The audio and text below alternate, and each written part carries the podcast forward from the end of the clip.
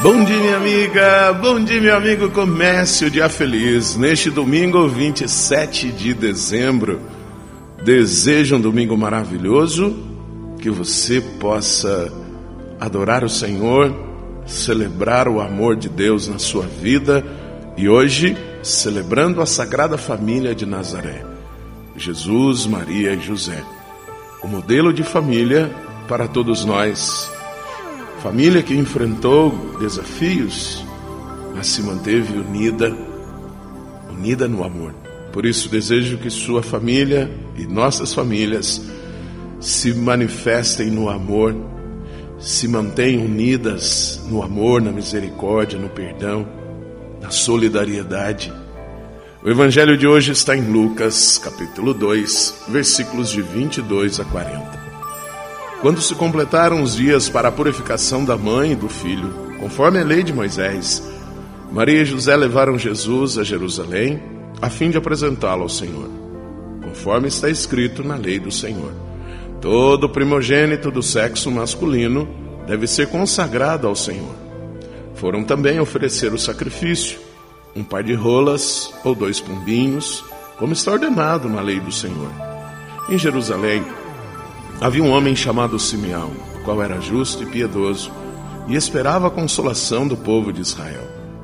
O Espírito Santo estava com ele e lhe havia anunciado que não morreria antes de ver o Messias que vem do Senhor. Movido pelo Espírito, Simeão foi ao templo. Quando os pais trouxeram o menino Jesus para cumprir o que a lei ordenava, Simeão tomou o menino nos braços e bendisse a Deus. Agora, Senhor, conforme a tua promessa, podes deixar teu servo partir em paz, porque meus olhos viram a tua salvação, que preparaste diante de todos os povos, luz para iluminar as nações e glória do teu povo Israel. O pai e a mãe de Jesus estavam admirados com o que diziam a respeito dele. Simeão os abençoou e disse a Maria, a mãe de Jesus: este menino vai ser causa tanto de queda como de reerguimento para muitos em Israel. Ele será um sinal de contradição. Assim serão revelados os pensamentos de muitos corações. Quanto a ti, uma espada te traspassará a alma. Havia também uma profetisa, chamada Ana, filha de Fanuel, da tribo de Azer. Era de idade muito avançada. Quando jovem, tinha sido casada e vivera sete anos com o marido. Depois ficara viúva e agora já estava com 84 anos. Não saía do templo, dia e noite servindo a Deus com jejuns e orações. Ana chegou nesse momento e pôs-se a louvar a Deus e a falar do menino a todos os que esperavam a libertação de Jerusalém. Depois de cumprirem tudo, conforme a lei do Senhor, voltaram à Galiléia, para Nazaré, sua cidade. O menino crescia e tornava-se forte, cheio de sabedoria e a graça de Deus estava com ele. Minha amiga, meu amigo, que a graça de Deus permaneça na sua casa, no seu lar, fortalecendo os passos da sua família.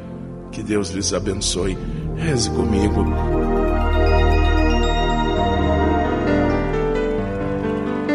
Pai nosso que estais nos céus, santificado seja o vosso nome.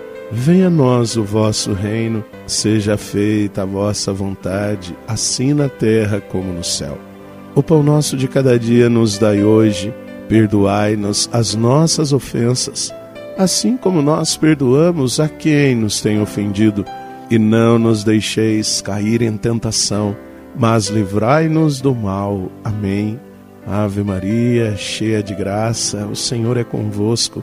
Bendita sois vós entre as mulheres, bendito é o fruto do vosso ventre, Jesus. Santa Maria, Mãe de Deus, rogai por nós, pecadores, agora e na hora de nossa morte. Amém. Glória ao Pai, ao Filho e ao Espírito Santo. Como era no princípio, agora e sempre. Amém.